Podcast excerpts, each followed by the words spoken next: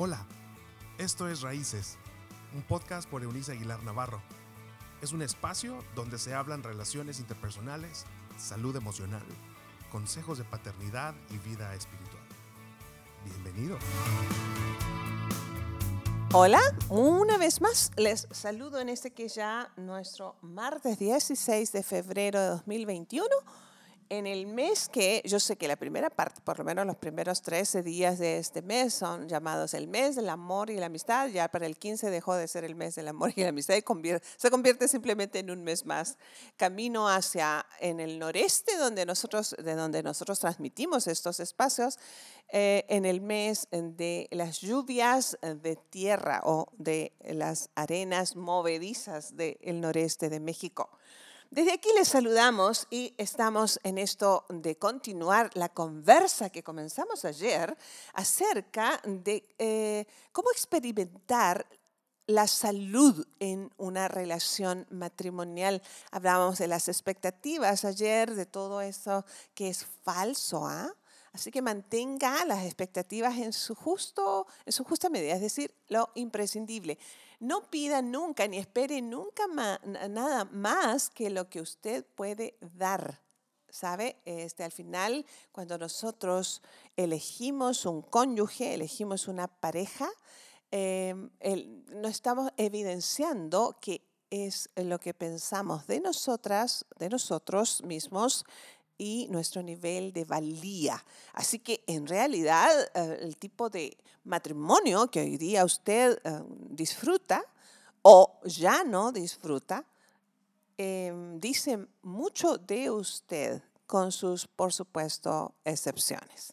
Hoy día vamos a sugerirle eh, lo siguiente respecto a cómo convertir entonces un matrimonio que ha estado enfermo, em, en algo saludable. Y una de las maneras es con una comunicación profunda y significativa, que es el eh, título de lo que hoy conversaremos. Una comunicación profunda y significativa. Mire esto. Una de las problemáticas más comunes, a propósito de expectativas, comenzábamos conversando ayer, que hombres y mujeres tenemos eh, del matrimonio tiene que ver con la comunicación verbal. Y por supuesto, esto está incluido uh, las personas que um, son sordomudas porque tienen su propio lenguaje.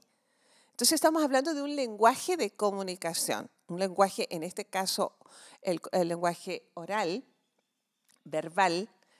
Eh, dicen los que saben, note esto, que una mujer promedio, una mujer promedio, por género en este caso, más allá de esencia, tiene la necesidad de hablar al menos 20.000 palabras al día, mientras que un varón promedio le bastarán 5.000. Ahora, si nosotros estamos tratando de hoy día establecer que para que nuestro matrimonio o el matrimonio que tiene problemas de salud quiere llegar a sanarse, debe abrir el canal de comunicación profunda y significativa. Mire que la mujer gastó, póngale usted que 5 mil palabras en el trabajo, si que este trabaja también fuera de casa. El varón gastó las 5 mil propias en su trabajo, a ella le quedarían aún 15 mil al llegar a casa y al varón ya se le acabó todo el repertorio. Entonces, en términos fríos, así como las estadísticas de las que le estoy hablando, obviamente esto no es una ley, es una, manera de hacer un estudio, un escrutinio de más o menos cómo está la cuestión de esto de la conversa, porque los varones entre ellos conversan bastante, pero conversan de cuestiones más bien superficiales. Eh, un varón tiene que tener como una cercanía muy especial con otro para abrirle su corazón en cuestiones profundas. Así que no, es, no, es por, no es por género, ¿sabe? Tengo la impresión, o más bien la seguridad, de que esto tiene que ver con la cultura y en la manera en que fueron, han sido enseñados. Obviamente va, va, a intervenir su esencia la manera en que eh, se relaciona a causa de su temperamento o eh, su personalidad, como la vaya a mostrar. Entonces, si un matrimonio se va a construir con una buena comunicación, y, me, me, refiero a cuestiones profundas y que tengan un significado importante, entonces estamos hablando de esas conversas, eh, señoras y señores, donde nosotros compartimos sueños, donde hablamos acerca de nuestros temores, donde comunicamos nuestras necesidades más intensas. No es suficiente hablar de lo cotidiano, los clichés de los que hablamos. ¿Cómo te fue en el trabajo? Bien. Ah, bueno. Y entonces ahora déjame en paz porque ya trabajé todo el día. El varón común dice, llegó cansado, eh, voy a estar en la televisión o ahora en redes sociales, déjenme ser. Cuando en realidad, caballero, si usted interviene en un matrimonio como debe ser, usted llega a su casa con la disponibilidad y disposición de empezar un segundo turno en, el trabajo de la empresa más importante que es su matrimonio y su familia.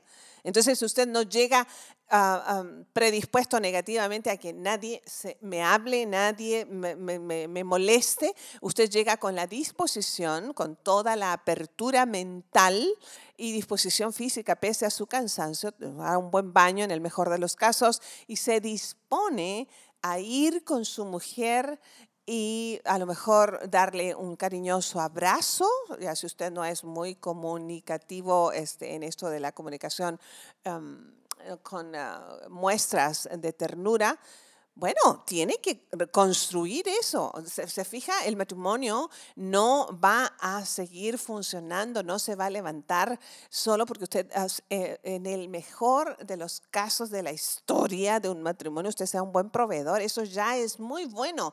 Qué bien que usted lo hace, pero eso no es todo lo que hay que hacer. Eso es una parte pequeña de la construcción de la casa. De ahí que Salomón dice, una casa en realidad se construye con inteligencia y sabiduría. Usted necesita, y hablábamos la semana pasada eh, sobre esto, de cómo construye un hombre a, su matrimonio, es conociendo a su mujer. ¿Conoces los sueños de ella?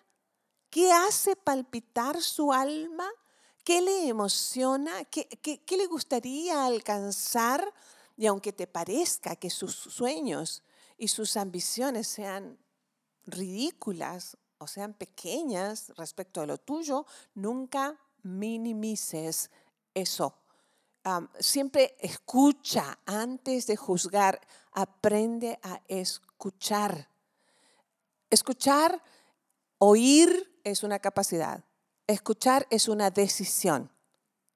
Y usted decide escuchar prestando atención y ponderando respetuosamente lo que está escuchando de su mujer y de sus hijos más tarde.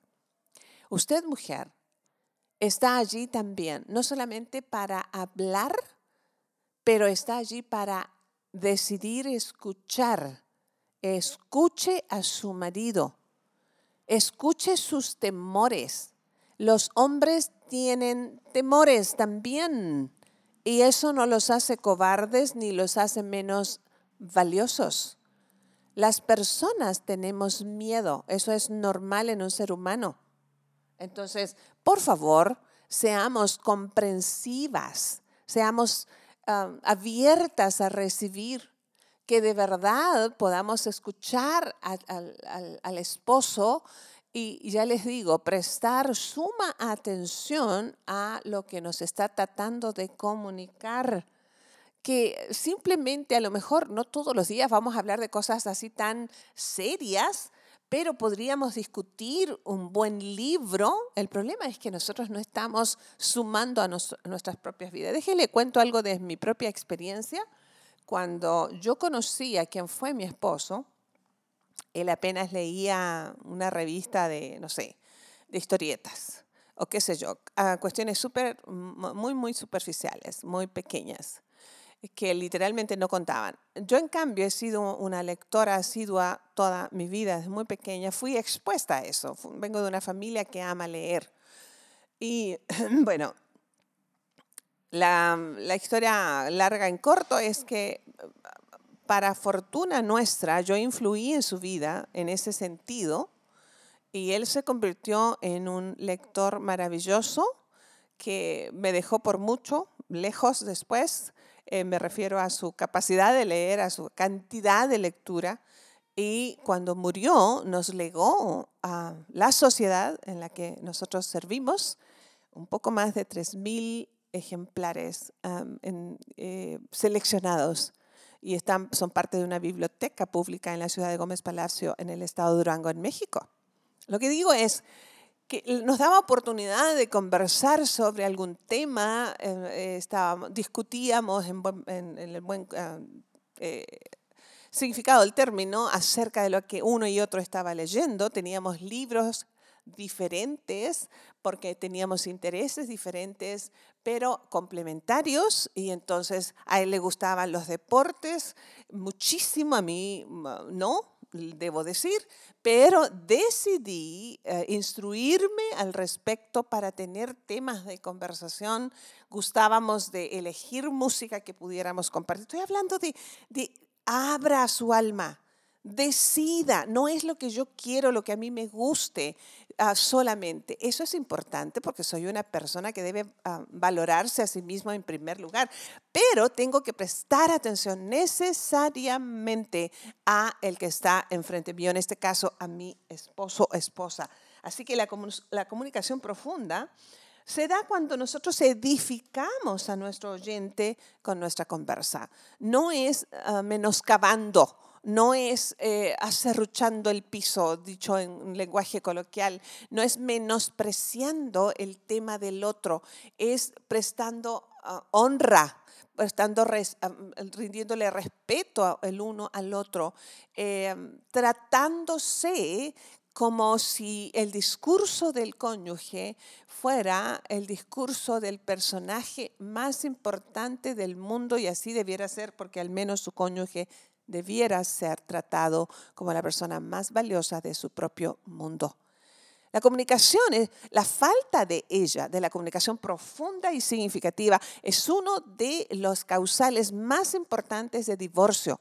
La separación, antes de darse el divorcio civil, se da la división de estas almas desde la pérdida de la comunicación. Busquen maneras, sean creativas. Son personas, somos personas creativas. Tenemos origen divino. Tenemos capacidad de crear. Tenemos capacidad de reinventarnos. Eso es una de las grandes cuestiones o lecciones positivas que nos está dejando esta terrible pandemia. Somos capaces de reinventarnos después de que nos ha pasado el, golpe de, la, sorpresa negativa, eh, somos capaces. Ah, así que, por favor, no se excuse en que usted no tiene un nivel determinado de educación eh, escolar. No, no, no. Si usted sabe leer y escribir, usted puede crecer, usted puede enriquecerse y con ello enriquecer la vida de su cónyuge. Sea de, las, de los cónyuges capaces de acercar al corazón. Eh, ¿Por qué ella está buscando un compañero que le escuche en el trabajo? Alguien le dejó de escuchar en su casa. ¿Por qué él está prestando más atención a las compañeras de su trabajo o de la cibernética? Bueno, pueden haber muchos factores otros, pero digamos que la mujer que tiene a su lado debiera ocuparse en cuidar todo el mundo emocional de su esposo. Y si ambos están en la tarea de construirse con sabiduría e inteligencia, solo imagina el resultado. Dios y Padre siempre nos traes como nos aterrizas las ideas y nos haces conscientes de nuestra profunda necesidad de ti, de conocer tu corazón, de conocer tus, ah, cómo palpita ese corazón y sabemos los que te conocemos que tu corazón palpita por otro ser humano. El ser humano es lo más valioso para ti. Y el ser humano más valioso para un cónyuge es eso, su cónyuge. Que las personas en matrimonio puedan amarse como tú nos amas. Dispuestos, disponibles a crecer para hacer crecer el uno al otro, en un amor comprometido, en un amor sacrificial, en un amor servicial, en un amor que está dándose porque es un privilegio. Muchas gracias por este espacio. Recibimos tu paz así en el nombre del Padre, del Hijo y del Espíritu Santo. Amén. Nos escuchamos ah, mañana, mañana miércoles 17, tenemos una nueva emisión de Conversaciones con Eunice y vamos a estar hablando acerca de esto de amarnos a nosotros mismos, ah, hasta dónde es, um, es correcto, hasta dónde es enfermizo, hasta dónde se convierte en egoísmo. En fin, escúchenos porque vamos a tener una conversa súper interesante mañana miércoles 17. Nos escuchamos entonces. Chao, chao. Gracias por habernos acompañado en este episodio de Raíces. Te invitamos a que te suscribas en la plataforma de tu preferencia y también que puedas compartir con aquellos que están en tu mundo de este contenido. Puedes seguir conectado a través de la página web www.euniceaguilar.com. También en Facebook, búscanos como Raíces Familias Estables y en Instagram como arroba Eunice Aguilar N. Nos escuchamos en la próxima.